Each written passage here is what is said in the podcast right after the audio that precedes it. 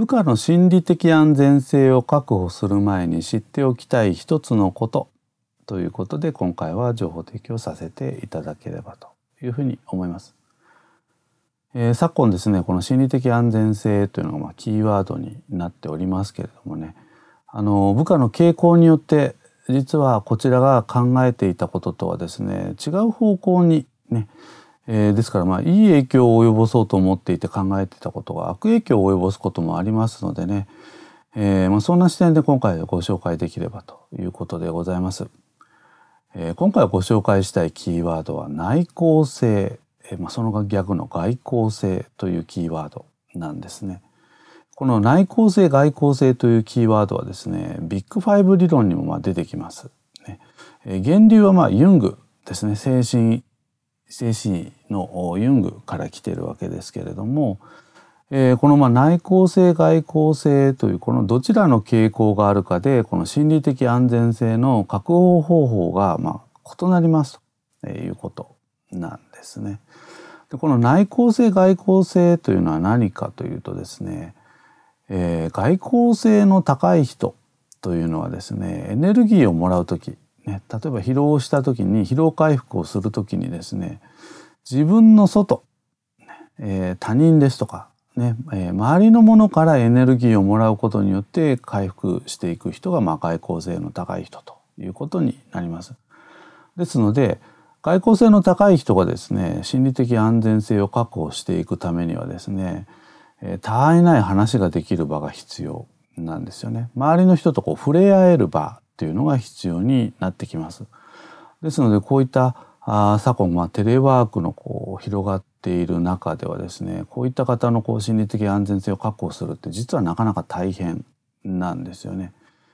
えー、インフォーマルなコミュニケーションを取る場っていうのがだんだん減ってきていますのでね、まあ、そういう意味では何かこう工夫をしながらですねあのオンラインでも、ね、ちょっとした会話ができるような、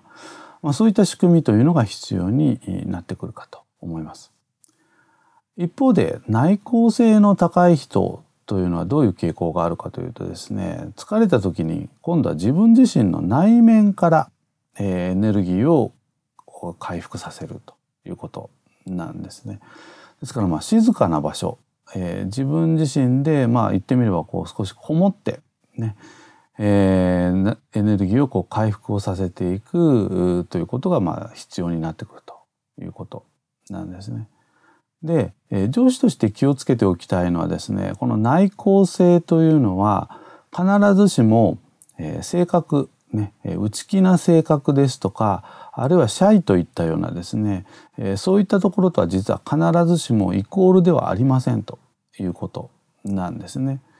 やはりビジネスの現場ではですね外交性がやっぱり求められますよねと。特にこう対人コミュニケーションとかですね、えー、まあ活発に前向きにコミュニケーションを取ることってやっぱり求められますので本来的に言うとですね実は内向性が高いんだけれどもビジネスの場ではですね外交的にこう振る舞っている人っていうのもいますね、まあ、疑似外交型、ね。まあ、そういった人もいますので、えー、外見にこうとらわれることなくですね、えー、きちんと観察をして、えー、果たして彼あるいは彼女は内向性が高いんだろうかあるいは外交性が高いんだろうかまあ、そんなところをですね是非こう把握をしていただけるといいんではないかなというふうに思いますね。まあ、そうすることによってですね、えー、繰り返しになりますけれども外交性の高い人というのはまあアンオフィシャルなね、えー、他愛のない、まあ、話のできるこう場を確保することが心理的安全性にこうつながっていきます。ね。あるいは内向性の高い人というのは自分自身が一人でこう考えていけるような場。こういったところがまあ心理的安全性を確保していくということになりますのでね、えー、ぜひ適切な、えー、場作り、まあ、こんなところですね。ぜひ上司として工夫をしていただければと思います。以上部下の心理的安全性を確保する前に知っておきたい一つのことということで情報提供させていただきました。